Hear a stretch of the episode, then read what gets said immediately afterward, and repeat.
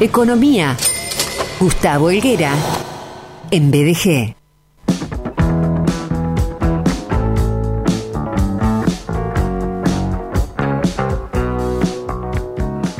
¿Es un misil submarino? No. ¿Es un cetáceo récord? Tampoco. Es el tremendo licenciado en Economía, Gustavo Helguera. Hola, licenciar. Hola, Sergito querido, ¿cómo estás? Te diría que en cualquier momento me transformo en un recordman de comer alfajores. No, no, no, eh, no, no me digas porque es la indignación. ¿Cómo se llama la película? La indignación. Porque vos nadás desde la placenta, licenser. Yo creo que ya hacías, eh, no sé, tirabas velocidad en la placenta de tu mamá. Eh, y estás impecable. Estamos, estamos cuidándonos físicamente. ¿no? Vos sabés que son los momentos donde más hay que cuidarse, la salud integralmente, empezando de la punta de los pelos de la cabeza hasta la punta de los pies. Hay que estar sano, hay que estar lo mejor cuidado posible. Son momentos donde hay que estar físicamente armonioso porque estamos en un escenario difícil.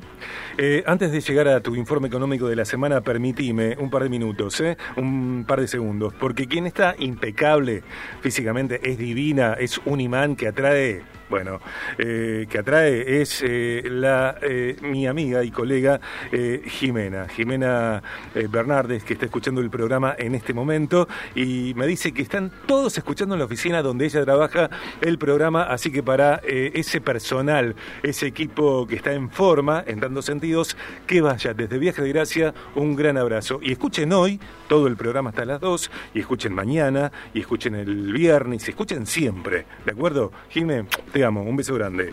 Eh, disfrutemos el informe económico del licenciado en Economía, Gustavo Helguera, que arranca hoy licenciar con la inflación del mes de marzo, que está por las nubes. Llegó las nubes.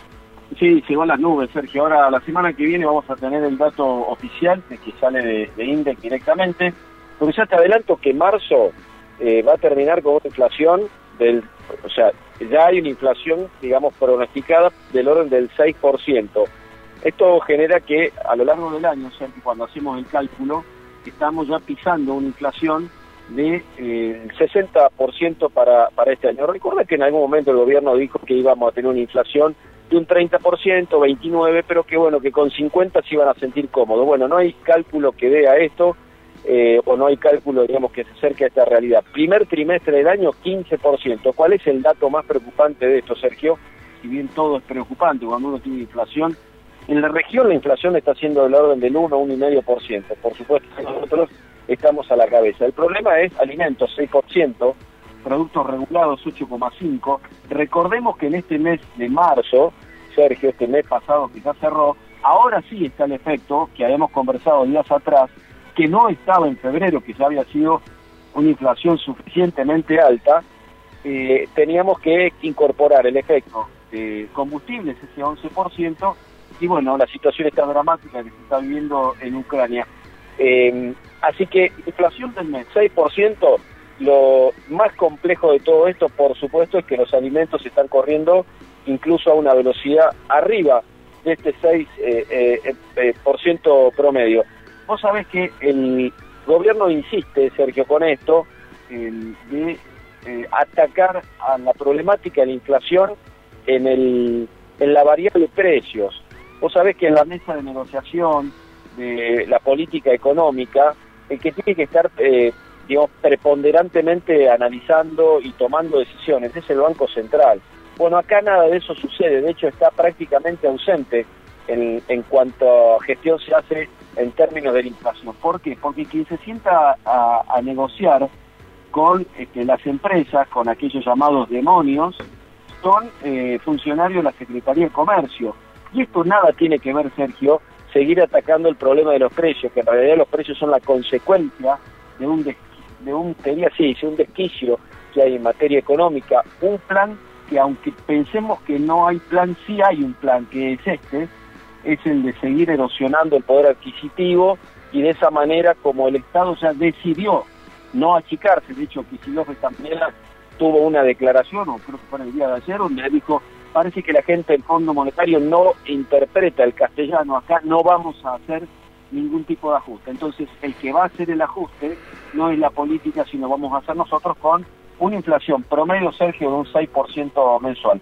Así que el fenómeno sigue siendo, porque el año 1976, donde hubo un premio Nobel al respecto, es un problema de orden monetario, es decir, que se monetiza, que se imprime dinero para pagar un Estado que no da resultados. Pero este gobierno insiste que lo que hay que hacer, y lo novedoso de estos últimos días, es que la UIA se suma a la mesa de negociación, donde ahora también dicen que es cierto que hay que atacar un poco el tema de precios con los mercados de proximidad, esta nueva canasta de 60 alimentos, etcétera, etcétera. La verdad es un tema muy remanido, ya suficientemente trillado, pero como los resultados no avalan la gestión, uno diría, bueno, van a cambiar el rumbo. No, Sergio, están profundizando las medidas, así que si hay algo que hay que reconocer en el kirchnerismo y en este gobierno de coalición, es que nunca van a cambiar la forma de ver las cosas, sino lo que van a aumentar son las dosis de las medidas que están tomando.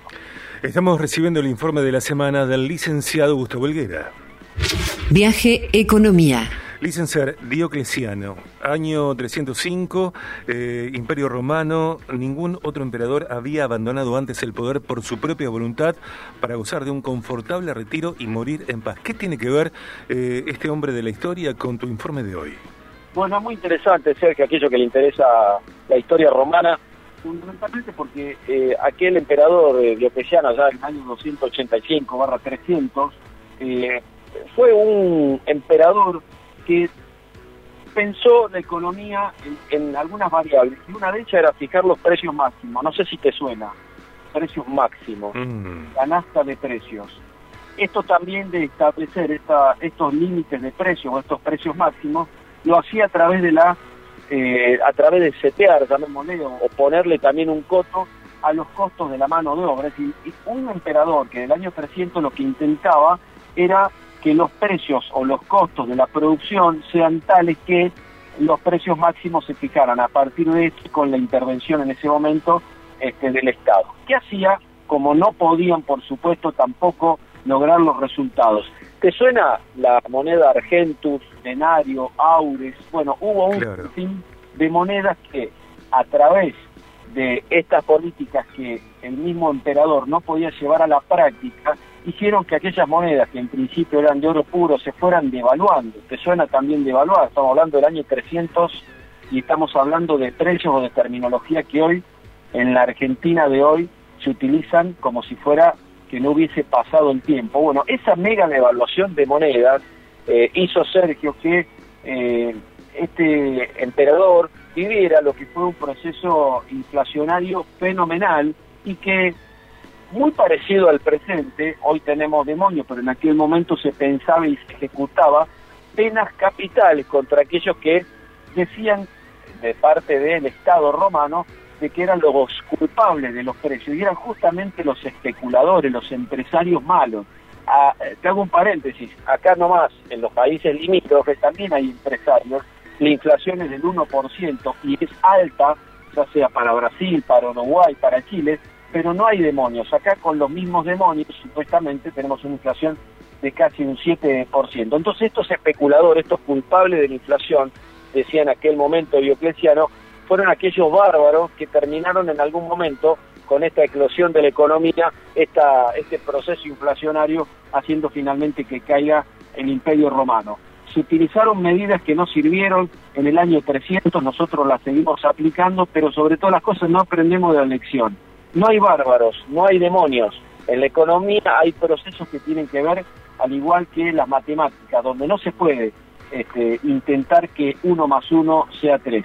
Aunque hagamos toda la fuerza y disfracemos los resultados, hay una cuestión que tiene que ver con lo gravitacional. Este gobierno no lo quiere ver, Sergio, los resultados están a la vista y decir que, por ejemplo, y con esto te cierro, que los indicadores de la economía, como dijo Ferraresi, están dando fabulosos o como que decía Kichilov, te decía recién, no vamos a hacer ningún ajuste, o como si escuchás a los ministros de la producción decir que se está creando muchísimo empleo en la Argentina y que los índices de la pobreza bajan. Bueno, yo te diría, Sergio, que si esto sería verdad, me gustaría vivir en ese país. Licenciado, gracias por tu informe, por el valor de siempre. Te dejo un abrazo inmenso. Gracias. Un fuerte abrazo para todos y tengan una excelente semana. Economía Gustavo Helguera, en BDG.